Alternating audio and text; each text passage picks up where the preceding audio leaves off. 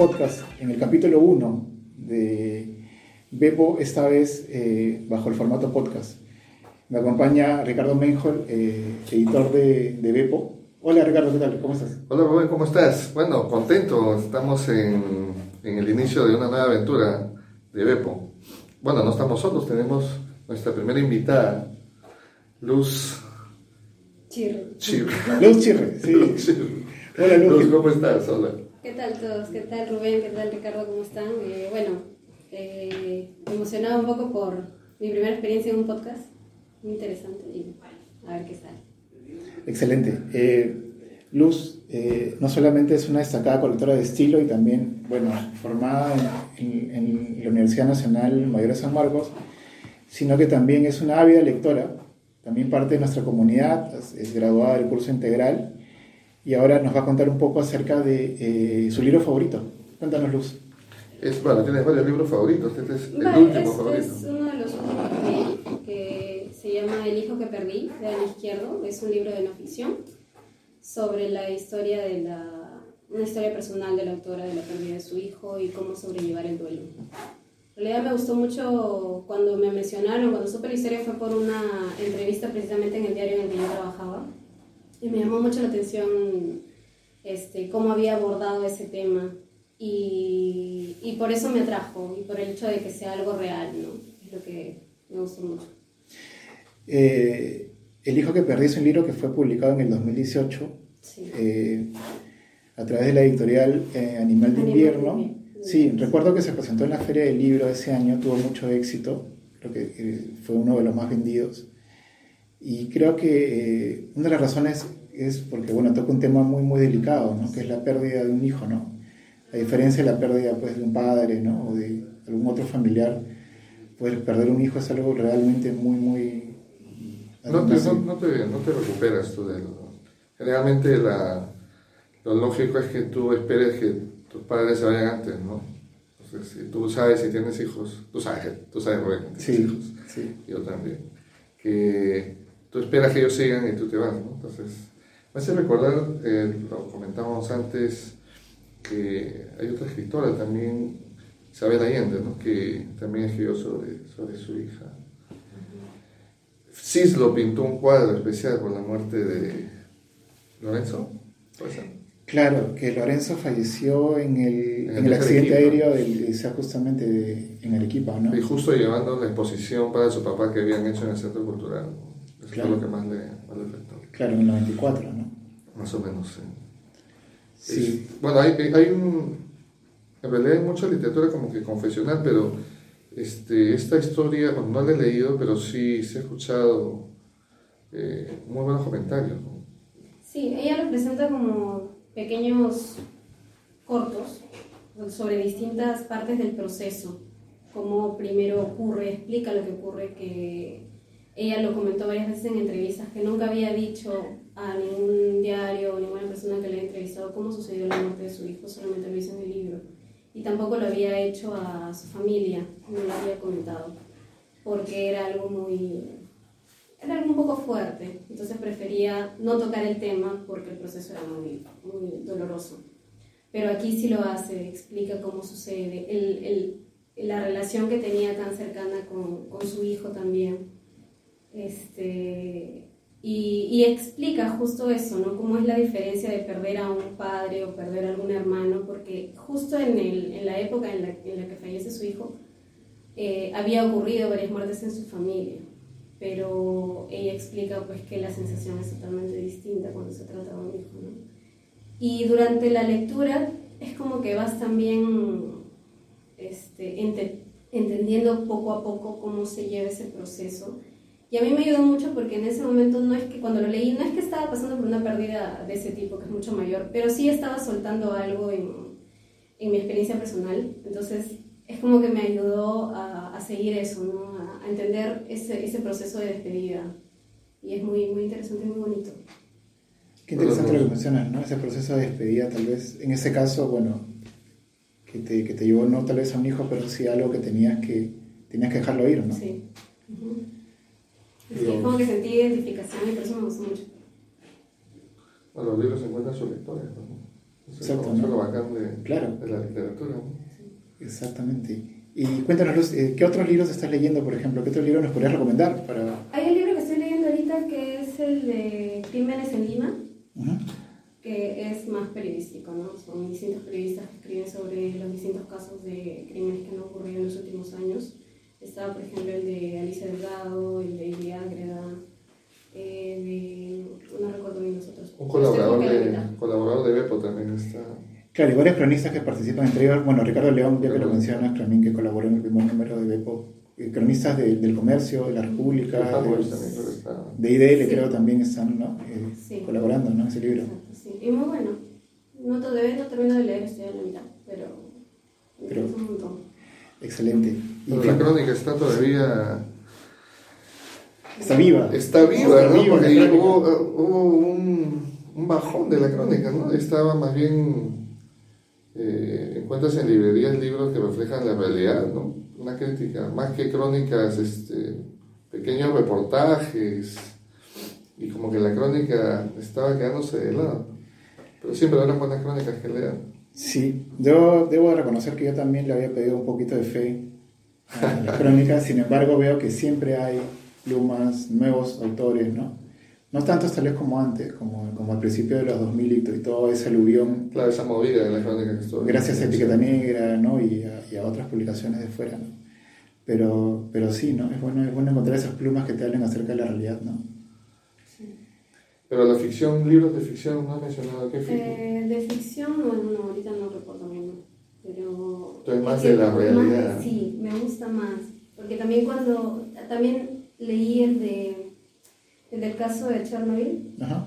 ese también, Bueno, o sea, no sé, me llama más lo real. Pero claro, es una, es una lectora de, de- de textos más anclados con la realidad, ¿no?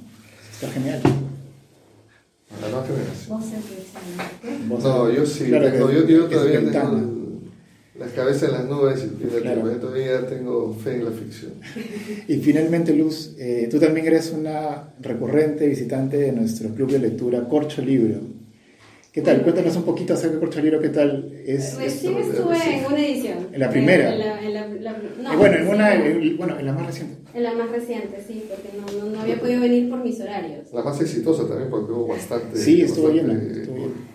Sí, porque, o sea, cuando estuve en la escuela y empezó a nacer el corcho libro, sí quería venir, pero yo estaba trabajando en, en Perú 21, entonces por el horario me era imposible. Y recién pude venir ahora y, me parece muy interesante. ¿ah? Fue la invitación, no había leído el libro, recién voy a participar en la siguiente. Eh, pero ese ambiente en el que puedes conversar sobre, sobre, sobre el tema de un libro es muy, muy bonito, la verdad, me, me gusta mucho esa experiencia. Y Ricardo, ¿qué libro leemos en, la próxima, en el próximo Corcho Libro? Eh, bueno, había varias opciones. El libro de un eh, también amigo de la, de la comunidad editorial, de, de, de la comunidad de la escuela, Eric Benítez. Benítez. Eric, Eric Benítez y el libro que ha publicado recientemente con Penguin Random House. que ha tenido buenas reseñas en, en el comercio y también en, en, este, en Facebook. Ah, se está, se está este, pasando la voz. Está bueno. Bueno, entonces voy a animar también para yo ir, porque hasta ahorita no voy a ir a Corcho Libro, pero... De, de hecho, de hecho, estamos viendo la posibilidad de que Eric es- es- participe como autor y todos dar una opinión de su, de su libro. Pero es uno de los libros que se estaban posteando. Hay otro Sí, hay otro, el del cuento de Mi perro idiota. Sí, en- que se edita en, en anagrama. Ujú, ese. Bueno, en el caso de Eric yo les digo que si es que lo eligen, basta con que le ponga pausa al, al PlayStation y que se vea un rato, ¿no? Sí, Hombre, él- su video sí la tendencia Sí. de la escritura. que venga nomás. Sí, buenísima gente, creo que va a estar, va a estar bien, bien divertido. Excelente. Luz, muchas gracias por acompañarnos en este primer capítulo Oh, muchas gracias a ustedes. de Bepo. Este, Ya puedes, ya puedes limpiarte el sudor de los De paso que yo también. muchas gracias. Muchas, muchas gracias a nuestro público que está. Ávido. Y ya, re- ya regresamos con el, Y regresamos con el siguiente, el siguiente invitado, la segunda parte. Exactamente.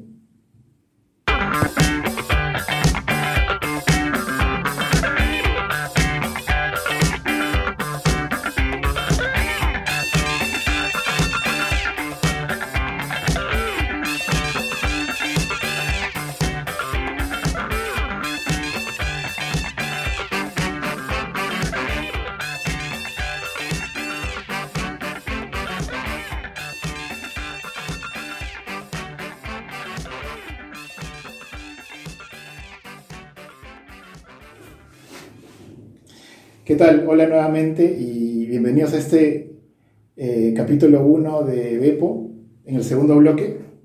Eh, Bepo es una publicación de ficción y de no ficción de la Escuela de Edición de Lima, la cual este, creamos hace, hace algún tiempo, pues básicamente para plasmar nuestra pasión por la, por la literatura, eh, por las novelas, por los cuentos, por las crónicas.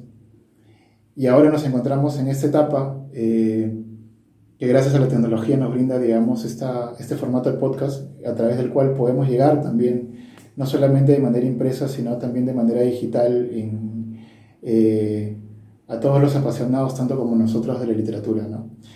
Y en esta época, en este momento, nos encontramos con nuestro segundo invitado, luego de, luego de Luz, que nos acompañó en el primer bloque. Cuéntanos un poco, Ricardo, sobre, sobre bueno, Nuestro invitado Leile Rubio, eh, comunicador, recién eh, ha estado un buen tiempo en, Panamá, eh, está de regreso al Perú, imagino que por proyectos y por nostalgia, unas dos cosas. ¿Cómo estás, este? Bienvenido. Muchas gracias a usted, Rubén, por la invitación. Estoy muy contento, de verdad, esto es quizás la primera entrevista que me hace en, Lima.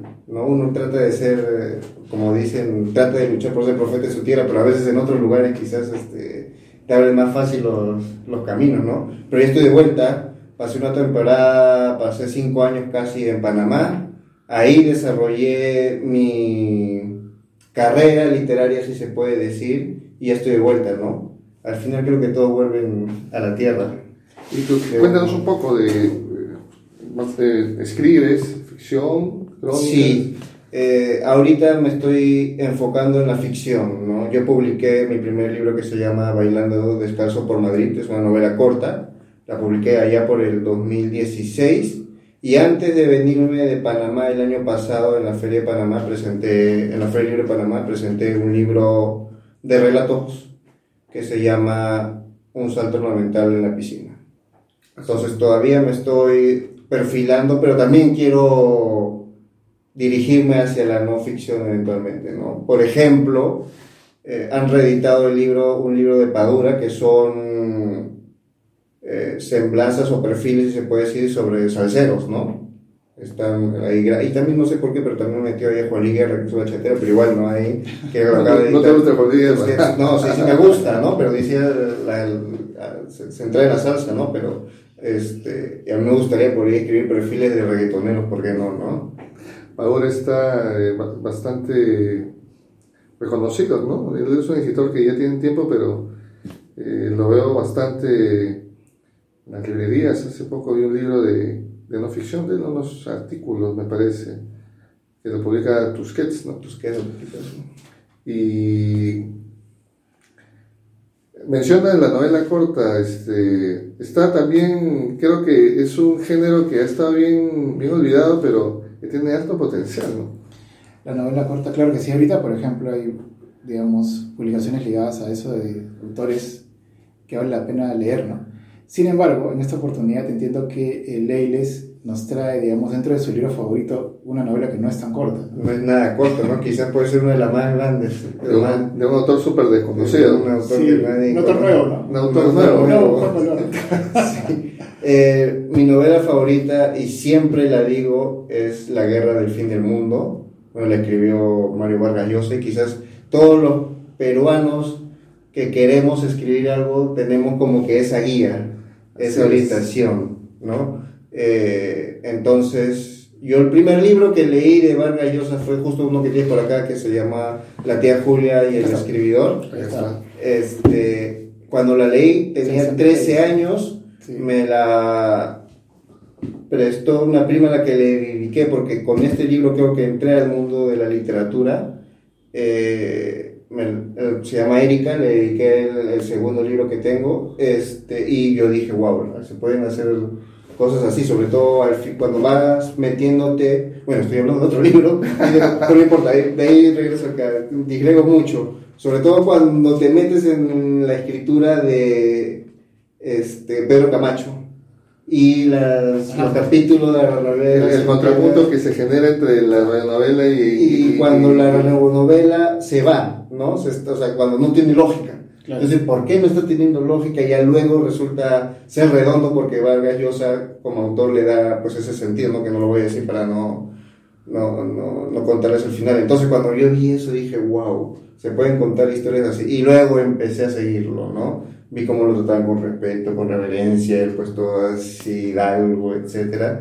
Y de ahí, cuando ya estaba en la universidad, yo leía, o sea, más, bueno, pues en la época universitaria, que los textos que me mandaban, pues académicos, eso, me agarraba las novelas, me ponía a leer y le dedicaba más tiempo a, a, a, la literatura, ¿no? Y en ese tiempo descubrí la guerra del fin del mundo y yo dije, wow, dije, si es, esto quiero hacer yo, no sé si alcance o, llegue en algún momento de mi vida a, a, escribir una obra de esa magnitud, pero me impresionó demasiado, sobre todo porque en este libro lo sentí más, ¿no? Yo creo que cuando un, un escritor aspira a que sus novelas se vivan, tú formes parte de un personaje.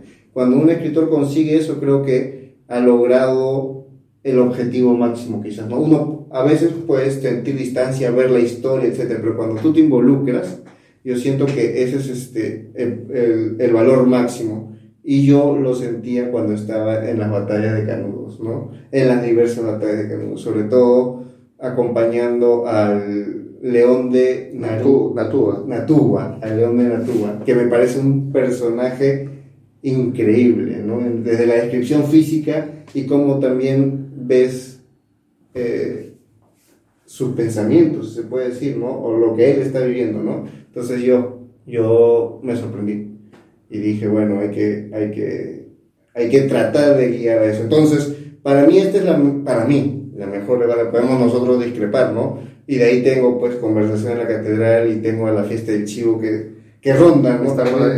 La, la trilogía del tridente perfecto, ¿no? Cuando Mario publicó la novela, él en un momento dijo que para él la, la novela que salvaría este, del fuego era la, la guerra del fin del mundo. Sí. Sin embargo, Ahora está diciendo en los últimos años dice que es conversación en la catedral. Sí, eh, tal vez puede haber alguna discrepancia en cuanto a cuál es la mejor novela de, de Vargas Llosa. Sin embargo, lo que yo sí creo es que eh, la, la Guerra del Fin del Mundo más bien marca un fin en una época dorada de los libros, ¿no?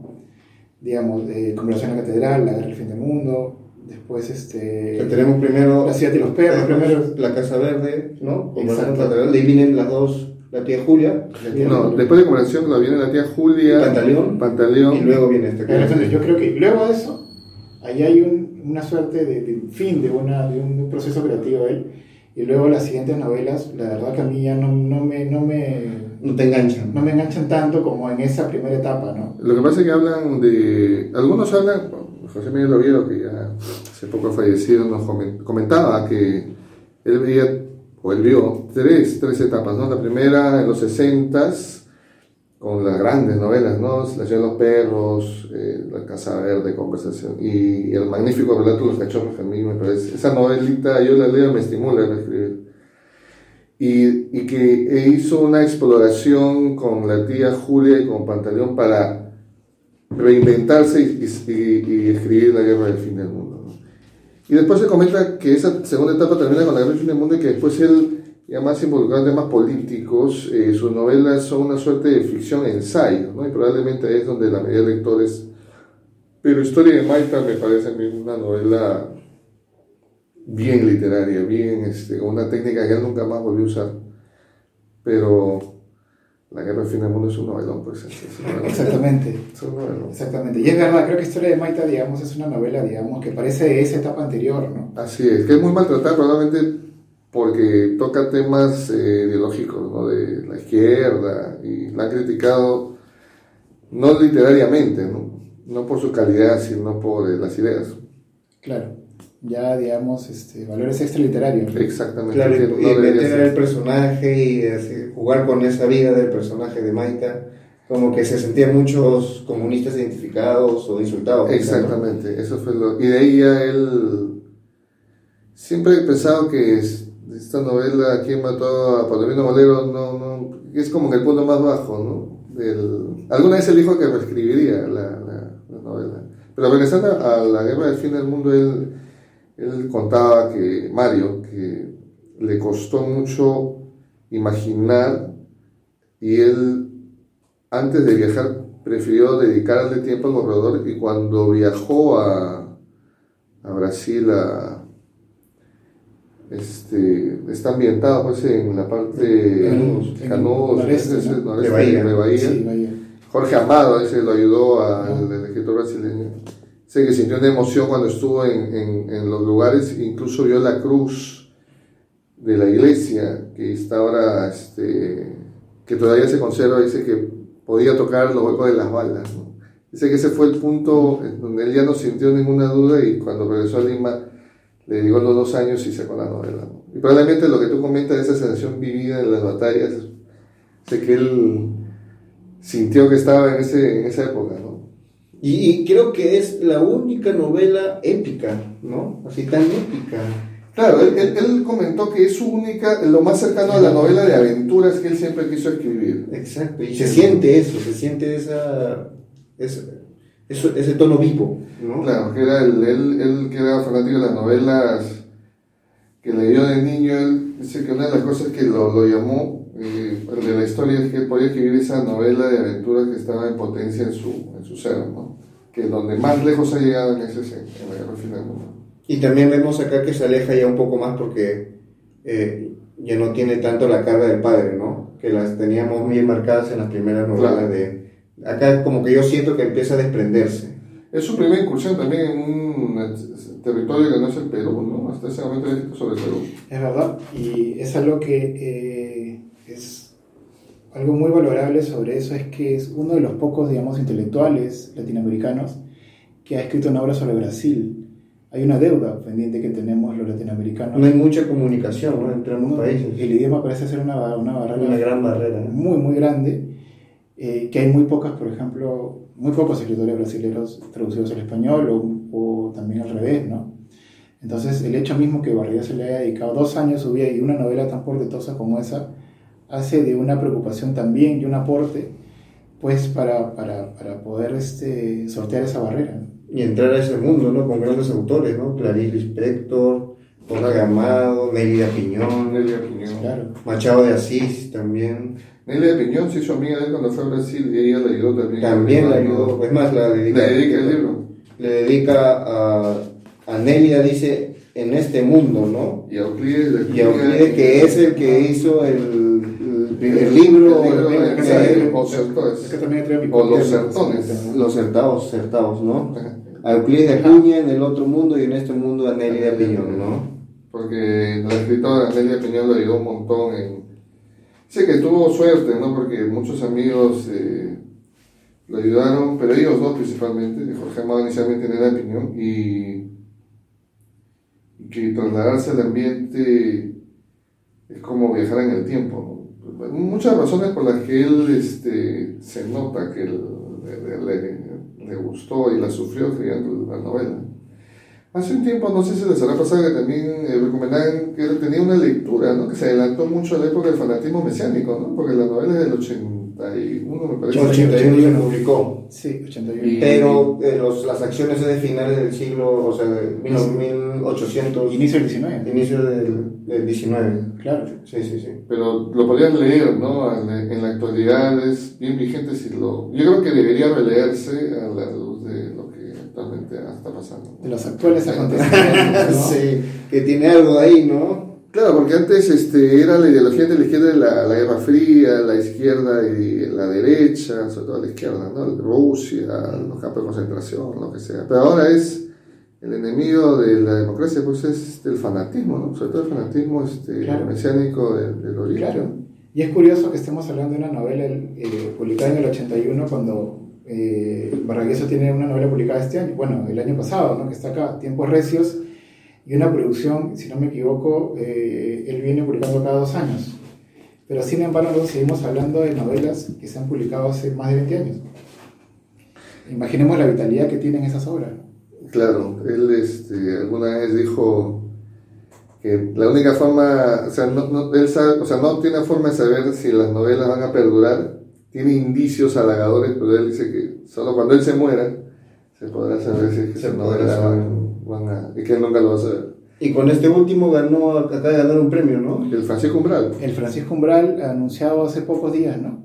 Dos o tres ya, días. ya gana todo, ¿ya para qué? O sea, Claro, y bueno, eh, yo estoy, la verdad, a la mitad de la novela y creo que es, es una novela muy vital, muy, muy, muy, muy... está como que re- dicen, ¿no? Que eh, todavía yo la voy a leer en, estos, en estas semanas. Dicen, por lo que he escuchado, que como que vuelve un Vargas Llosa, ¿no? No es el Vargas Llosa Sí. de cinco esquinas, Que fue el maltratado discreto, ¿no? el discreto. Exacto, yo lo, yo lo sen- sí, se siente muy, muy, muy desarrollada esa pluma. Y claro, por la, la, la vinculación con la fiesta del chivo. Y con esa época, por ejemplo, tuvo estas dos novelas que es La fiesta del chivo y El paraíso en otra esquina, donde yo lo, yo lo, yo lo sentí, eh, al menos su pluma, muy, muy, muy, muy de la etapa de la que estamos conversando, ¿no? Entonces, sí, es, sí veo una, una calidad que no veía en las novelas más recientes, ¿no? Así que eso es algo pues, para celebrar, ¿no? Incluso creo que regresa en algunos capítulos, yo tampoco lo he leído, tengo que leer, eh, a técnicas que había dejado, ¿no? Técnicas como los diálogos telescópicos, escucha por ahí, mm, Bueno, hay y- unas cosas ahí que... Sus recursos que, la- que los escritores también, que los lectores también extrañaban. Sí, hay un, este, hay un tratamiento muy fino de la prosa, lo cual es verdad que en Cinco Esquinas, la verdad que no leí. Yo sí la leí y me dio, no sé, no, no lo podía creer, ¿no? Pero mira, yo, yo, yo soy valgadiosiano fanático y creo que la, la, la más, no sé si está bien dicho, no vamos a hablar mal, mal- la más mala de sus novelas es mejor que la novela promedio que, que encuentras en, en el mercado. Por lo menos hay una actitud, de repente hay una, Una búsqueda una siempre, búsqueda ¿no? finalmente, ¿no? que puede haber sido fallida, pero que está ahí, que creo que la hace mejor que tanta literatura que Mira, tiene más de 80 años y sigue produciendo, ¿no? Y él empezó a los veintitantos, ¿no? O sea, Claro. La biblioteca de lo ganó a los 26, ¿no? 26 Con los cuentos, pues. con los- No, más joven todavía. Con los cuentos creo que tenía 23 o 24. mira, él, él, él publica en el 63, ¿no? La ciudad de los perros, y era el 36, o sea, más o menos 36. 26. 27, Ah, 26, sí. pero publica, o sea, ahí está escribiendo Claro, a pero los ya tenía- 24 así es. años. Y nosotros a los 24 años no estábamos pensando, pues, qué va a decir el jaguar, qué va a decir el poeta, quién mata, ¿no? Al esclavo. Hace poco este, han sacado, si no lo han visto, un documental bien bonito eh, sobre la ciudad de los perros.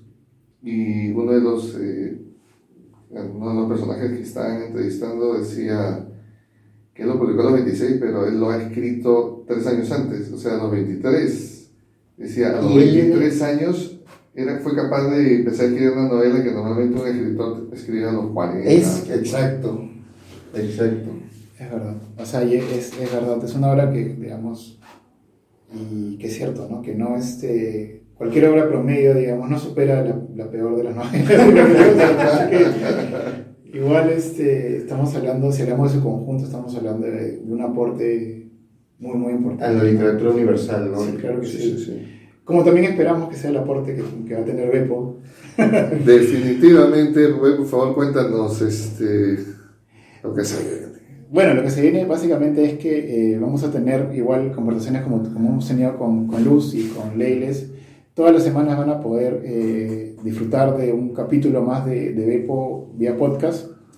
Eh, grabamos los jueves, pero sin embargo lo- los viernes ya va a estar este, colgados los capítulos en la página de Facebook de Bepo, en la página de Facebook de la Escuela de Edición de Lima, en la web de la Escuela de Edición de Lima y esperamos gracias a nuestra productora Julia Martínez que está por ahí tras las sombras.